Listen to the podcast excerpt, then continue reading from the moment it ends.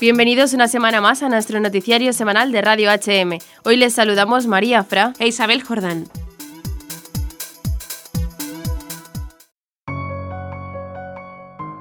El día 11 de febrero, festividad de Nuestra Señora de Lourdes, la comunidad internacional celebró el Día contra el uso de menores soldado. Por eso, desde Misiones Salesianas se ha hecho un llamamiento a gobiernos y organismos internacionales para que protejan a los menores que viven en países en conflicto armado. Misiones Salesianas denunció que en países como Somalia, Sudán del Sur, República Centroafricana, Irak, Pakistán, Yemen o Siria, entre otros, niños y niñas están siendo utilizados como soldados, a los que los yihadistas llaman los cachorros del califato.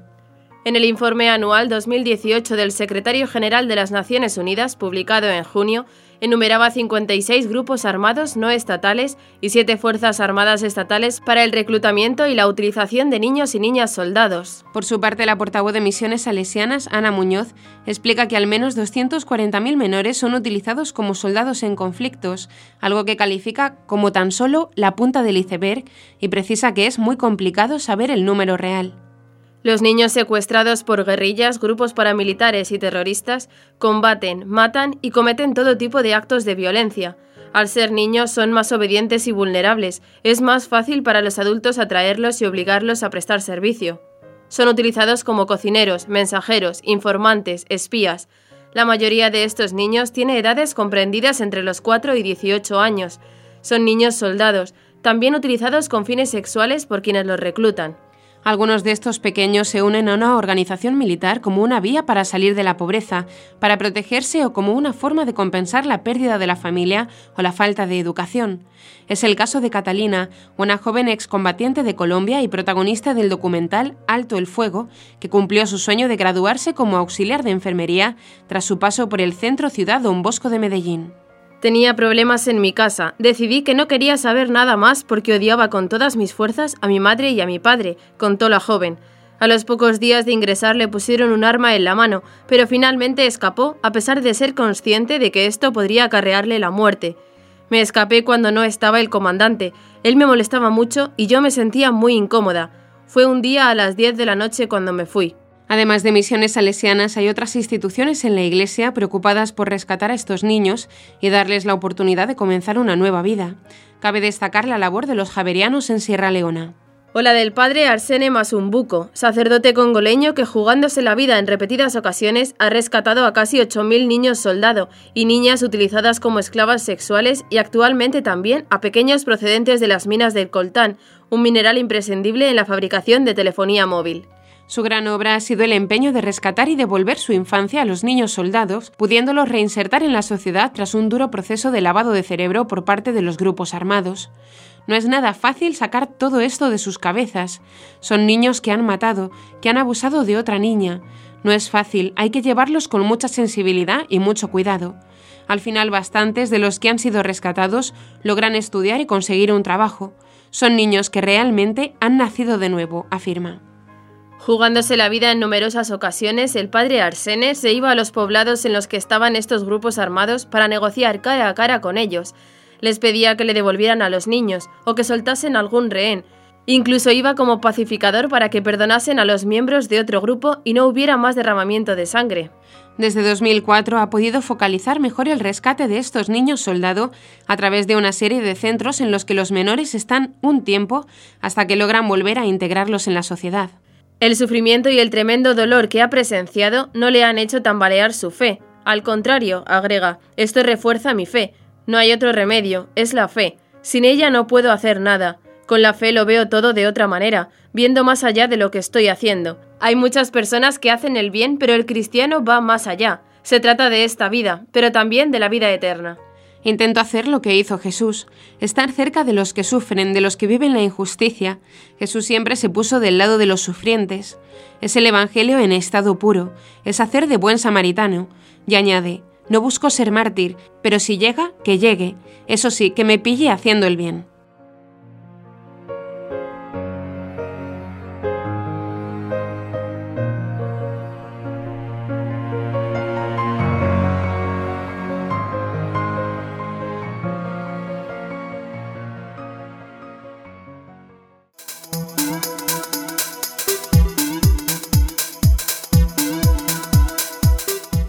Comienza el noticiario. Comenzaremos con las noticias de interés internacional.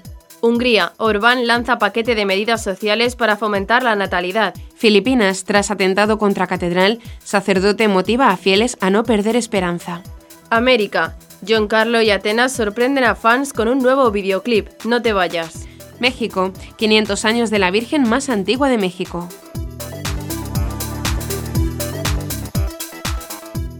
Pasaremos después a las noticias nacionales. El Seminario Diocesano de Málaga celebra la campaña Venid y lo veréis. Nuevo obispo auxiliar para Diócesis Española de Bilbao. Aprobadas virtudes heroicas del jesuita Padre Nieto. La custodia de Arfe de Córdoba cumple 500 años.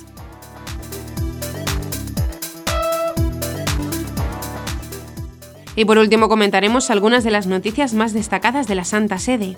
El Estado del Vaticano cumple 90 años. Un día como hoy, Pío XI inauguró Radio Vaticano de la mano de Marconi. Catequesis del Papa. No hay espacio para el individualismo en el diálogo con Dios.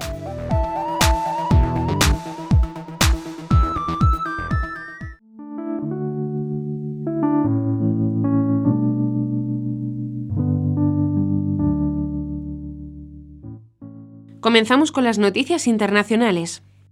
El primer ministro húngaro Víctor Orbán anunció el pasado domingo un paquete de siete medidas concretas para fomentar la natalidad que incluyen subsidios para préstamos o desgrabaciones fiscales. Cada vez nacen menos niños en Europa.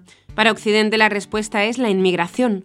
Por cada niño que se pierde tiene que venir otro para que las cifras cuadren.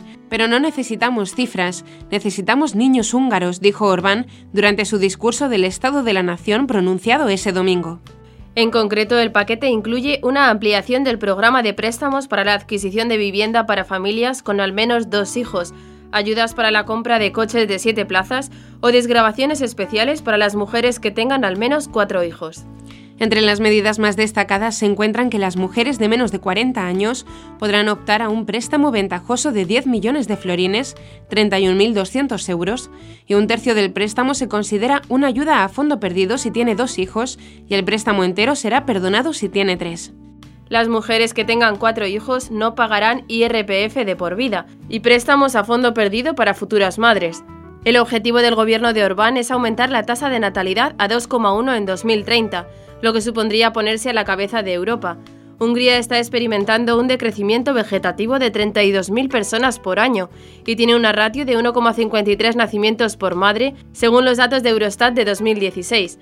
Hungría está por debajo de la media europea, que se sitúa en 1,6 niños, aunque es superior a países como Italia y España, que registran 1,3 niños por mujer. El paquete de medidas incluye también la creación de 21.000 plazas públicas de guardería, una aportación de más de 2.000 millones de euros al sistema de salud y ayudas a la compra de viviendas para familias de más de dos hijos, además de eliminar de por vida el IRPF para madres que tengan cuatro hijos.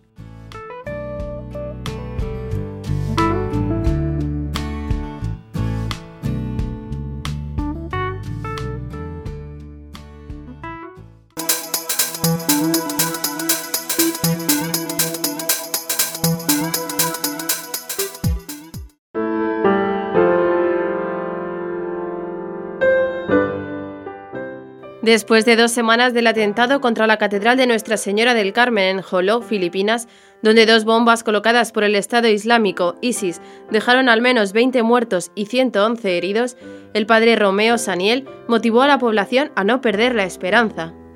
Ninguna bala o bomba puede destruir la relación armoniosa entre musulmanes y cristianos en Joló, afirmó el sacerdote recientemente nombrado administrador apostólico de este vicariato apostólico, donde la gran mayoría de la población profesa el Islam. El pasado 27 de enero, dos bombas explotaron con pocos minutos de diferencia mientras se celebraba la misa en la catedral. Algunos testigos aseguraron que la primera detonación ocurrió en el interior del templo y que el segundo explosivo estaba colocado en una motocicleta aparcada en las cercanías. El padre Romeo Saniel promueve la educación basada en valores católicos a la generación joven de los Tausug, grupo étnico autóctono de Sulu.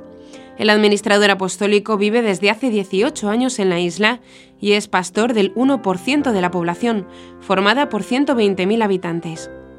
Educado en un colegio católico en Joló, Datusa Kultan, patriarca de un clan político reconocido en la isla, dijo que la única manera de que la paz sea duradera es que tanto musulmanes como cristianos se mantengan unidos.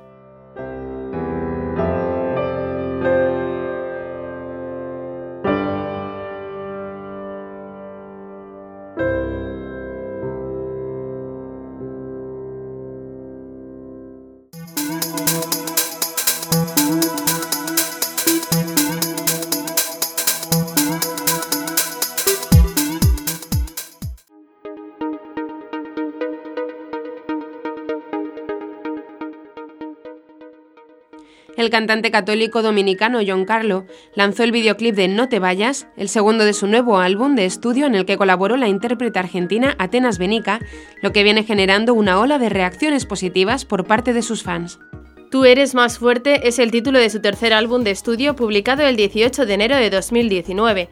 Tanto John Carlo como Atenas tuvieron la oportunidad de interpretar todos sus éxitos en los eventos principales de la Jornada Mundial de la Juventud Panamá 2019 que se realizó del 21 al 27 de enero. El videoclip No te vayas fue publicado el 25 de enero y ya cuenta con cerca de 400.000 vistas en YouTube, 5.400 me gusta y cientos de comentarios positivos de los fans católicos. No te vayas es una canción que escribí para Alfareros en 2007, cuando produje el disco de Bendición en Bendición. Es una canción que quería resucitarla para la nueva generación, porque creo que es muy buena y hacía una década que no se escuchaba, resalta John Carlo.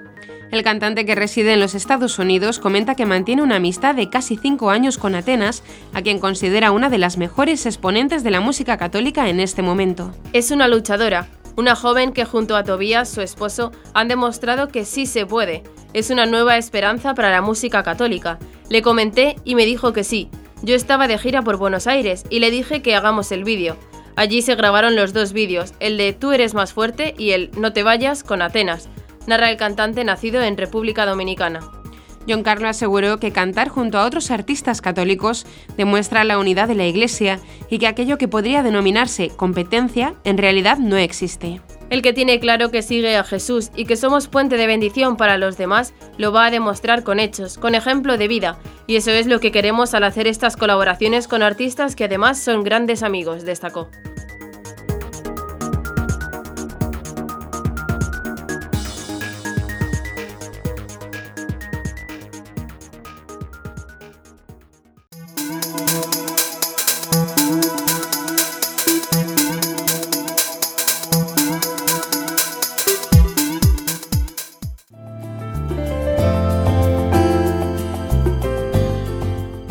El 14 de febrero, la Archidiócesis de Telanepantla inició un año jubilar para celebrar los 500 años de la llegada de la Virgen de los Remedios a México con el desembarco de Hernán Cortés y sus hombres en Cozumel.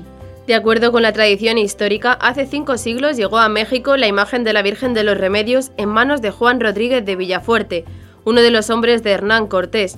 Era un regalo de su hermano que lo libraría de los peligros en el Nuevo Mundo. Por órdenes del conquistador, la imagen labrada en madera fue colocada en un altar del Templo Mayor, pero estalló la guerra y no se supo nada más de ella. De acuerdo con información de la Basílica de los Remedios, fue en 1540 cuando el indio Juan de Águila encontró la imagen y los españoles ordenaron la construcción de un templo para albergarla. Hoy es la Basílica de los Remedios en el actual municipio de Naucalpan, de la dicha archidiócesis.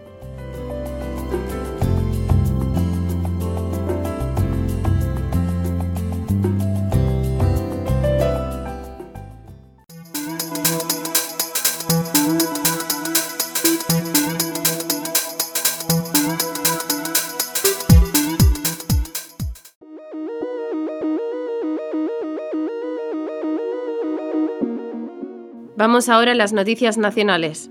La campaña Venid y lo veréis hace accesible el Seminario Diocesano de Málaga a todos aquellos que quieran conocerlo, pero los principales destinatarios de esta iniciativa son los jóvenes, para que descubran la institución, su objetivo y a quienes la conforman. Los encuentros tendrán lugar los sábados 2 y 9 de marzo de 10 a 14 horas y están dirigidos a niños que estén cursando tercero de catequesis de comunión, poscomunión y a jóvenes en general. El seminario diocesano que se encuentra en la calle Obispo González García, número 26 de Málaga, anima a todos los jóvenes que quieran conocer cómo es el seminario o que tengan inquietud vocacional a participar de estos encuentros que les ayudarán en su acercamiento a Dios.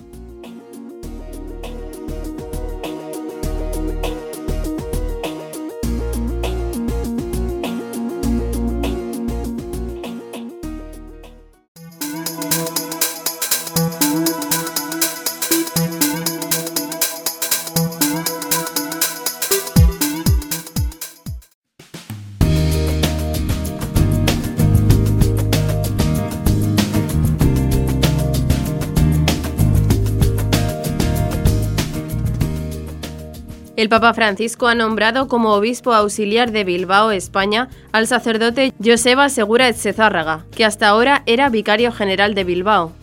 Monseñor Segura nació en Bilbao en mayo de 1958 e ingresó en el seminario a los 17 años. Fue ordenado sacerdote en enero de 1985. Es licenciado en Psicología y doctor en Teología por la Universidad de Deusto. Además, entre 1992 y 1996 realizó un máster en Economía en el Boston College de Estados Unidos. Su ministerio sacerdotal lo desarrolló en la localidad de Baracaldo, Bilbao, primero como vicario parroquial de San José entre los años 1985 y 1991, y posteriormente como párroco de las parroquias de San Vicente, San José y La Esperanza durante los años 1991 y 1992. Además, desde 1996 y hasta 2006 fue vicario de las parroquias de San Ignacio, San Juan de Deusto y San José de Leorrieta, durante ese tiempo fue delegado episcopal de Cáritas, delegado de Pastoral Social y miembro del Consejo de Pastoral Diocesano. Posteriormente se trasladó a Ecuador, donde trabajó pastoralmente en Quito y como miembro de Cáritas en Ecuador. A su regreso a España en el año 2016, fue nombrado párroco en la unidad pastoral Ocharcoaga-Churdinaga y desde septiembre de 2018 es vicario general de la diócesis de Bilbao.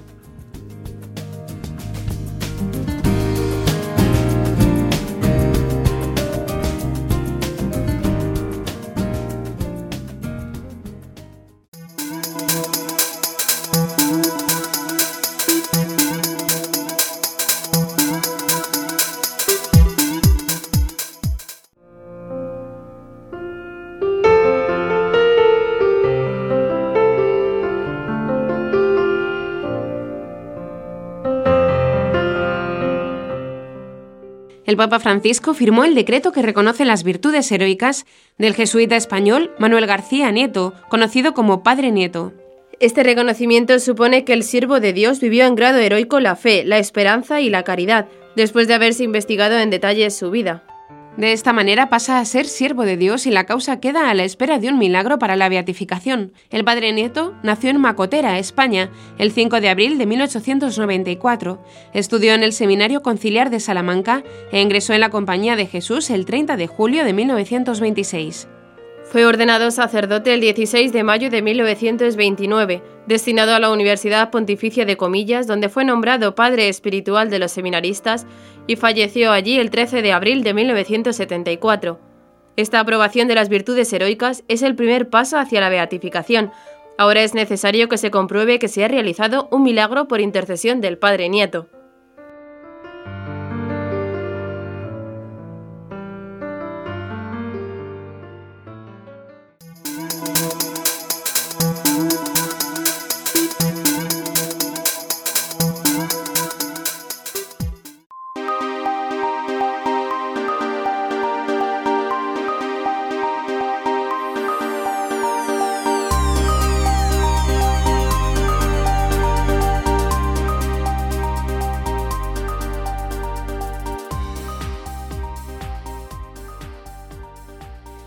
Custodia de Arfe de Córdoba cumple 500 años.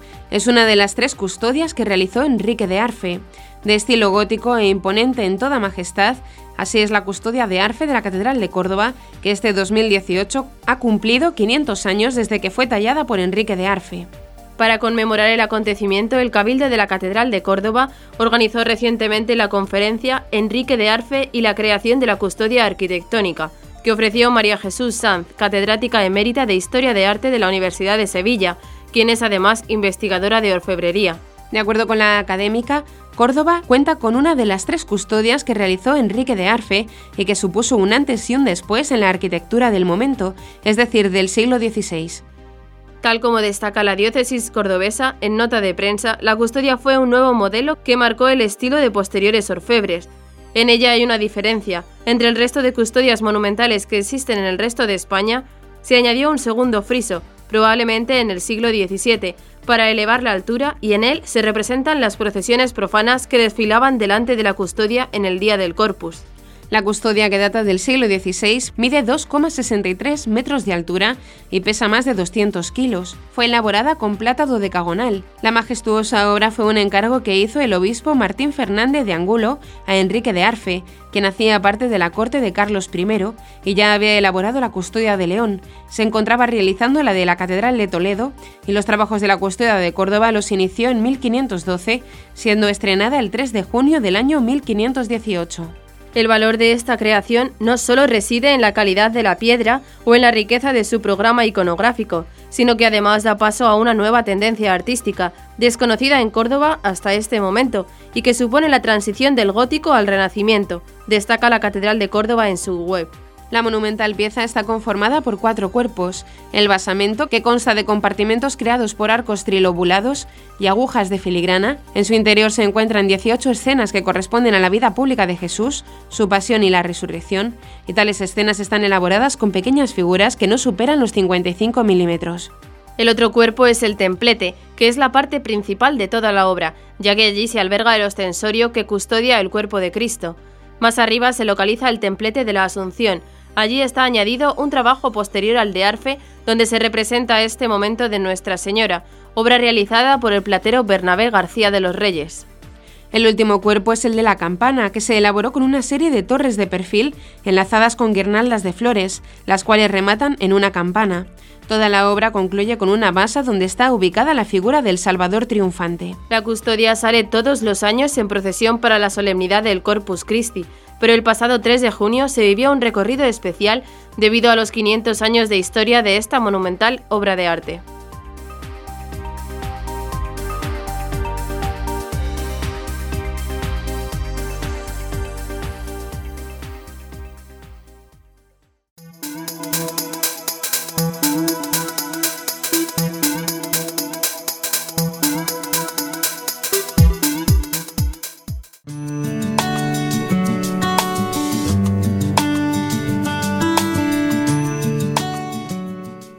Vamos por último a las noticias de la Santa Sede. El Estado de la Ciudad del Vaticano celebró este lunes 11 de febrero el 90 aniversario de los pactos lateranenses por los cuales el Reino de Italia reconocía la independencia, soberanía y límites fronterizos del Vaticano. Con la firma de los pactos lateranenses en 1929 se puso fin a los 59 años de relaciones tensas desde la toma de Roma, con la consiguiente pérdida de la soberanía temporal del pontífice, explicó el padre Werner Ardura, presidente del Comité Pontificio para las Ciencias Históricas. El 11 de febrero de 1929, el cardenal Pietro Gasparri, en nombre del Papa Pío XI y el entonces presidente del Consejo de Ministros y más tarde dictador Benito Mussolini, en nombre del rey Vittorio Emanuele III, firmaron en la Basílica Pontificia de San Juan de Letrán los pactos por los que se solucionaba la cuestión romana.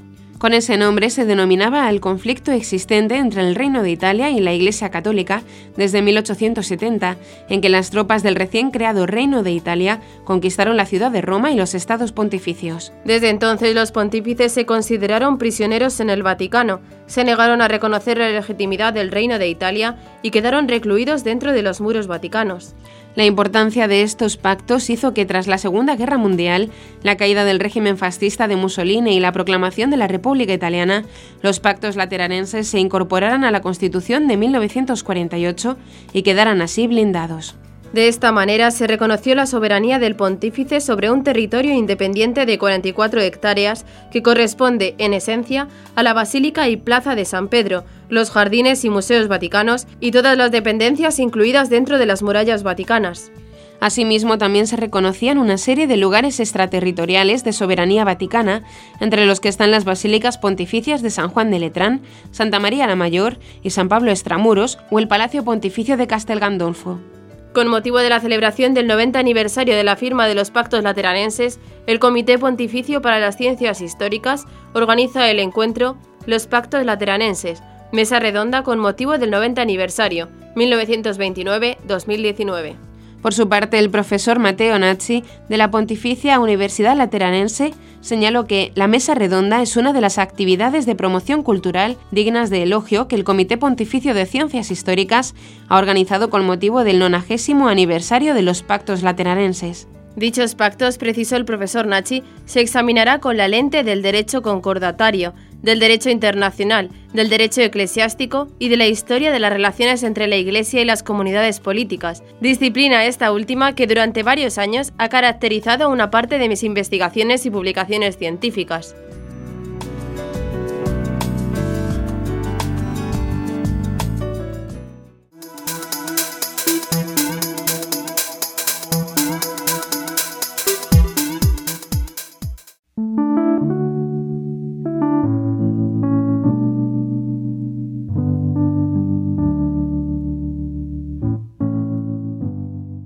El 12 de febrero de 1931, exactamente a las cuatro y media de la tarde, el Papa Pío XI inauguró Radio Vaticano, pronunciando ante sus micrófonos en latín el primer radiomensaje pontificio de la historia, en presencia del inventor de la radio y realizador de la emisora, el científico italiano Guillermo Marconi.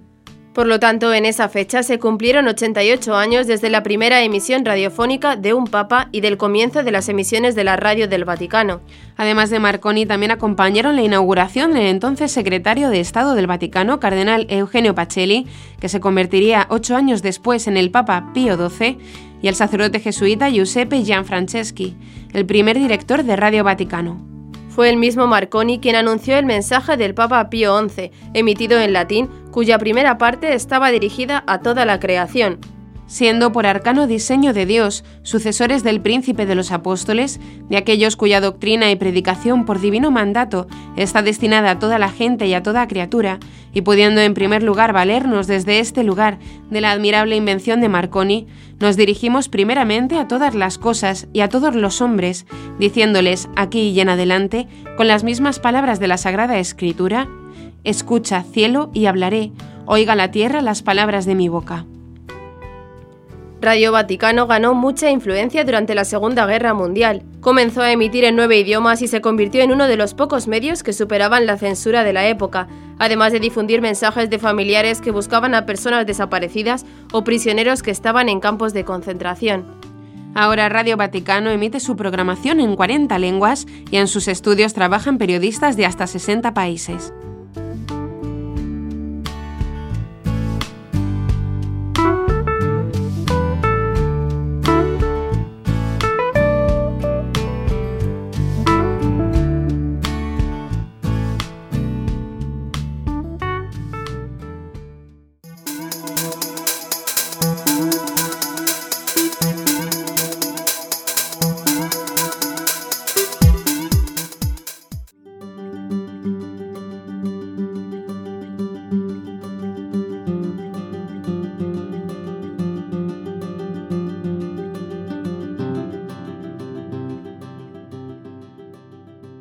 Hay espacio para el individualismo en el diálogo con Dios, ni ostentación de los propios problemas como si fuéramos los únicos que sufren en el mundo, porque no hay oración elevada a Dios que no sea aquella de una comunidad de hermanos y hermanas. Fue la afirmación del Papa en el miércoles 13 de febrero, continuando con su catequesis sobre el Padre Nuestro. La reflexión del Papa de este día giró en torno al diálogo con Dios, un diálogo que es un cruce de miradas entre dos personas que se aman, Dios y el hombre. Francisco recordó una vez más que Jesús quiere que sus discípulos no sean como los hipócritas, que rezan con ostentación, porque la verdadera oración es la que se cumple en el secreto de la conciencia y del corazón, y es visible solo a Dios. Seguimos con la catequesis sobre el Padre Nuestro para aprender a rezar cada vez mejor. La verdadera oración es la que se realiza en el secreto del corazón. Es un diálogo silencioso, como un cruce de miradas entre dos personas que se aman, Dios y el hombre. En el Padre Nuestro, dijo el Papa, falta la palabra yo. Nunca se dice yo, y esto porque no hay espacio para el individualismo en el diálogo con Dios, ni ostentación de los propios problemas como si fuéramos los únicos que sufren en el mundo. Hay una ausencia del yo en el Padre Nuestro, y la palabra opuesta al yo no es el tú, sino el nosotros. Jesús nos enseña a rezar con el tú y no con el yo, porque la oración cristiana es confidencial, pero también es diálogo. En la oración del Padre Nuestro decimos, sea santificado tu nombre, venga tu reino, hágase tu voluntad. Y en la segunda parte pasa al nosotros. Danos el pan de cada día, perdona nuestras deudas, no nos dejes caer en la tentación, líbranos del mal. La oración cristiana no es individualista, sino que es un diálogo con Dios, desde y con la comunidad de hermanos y hermanas.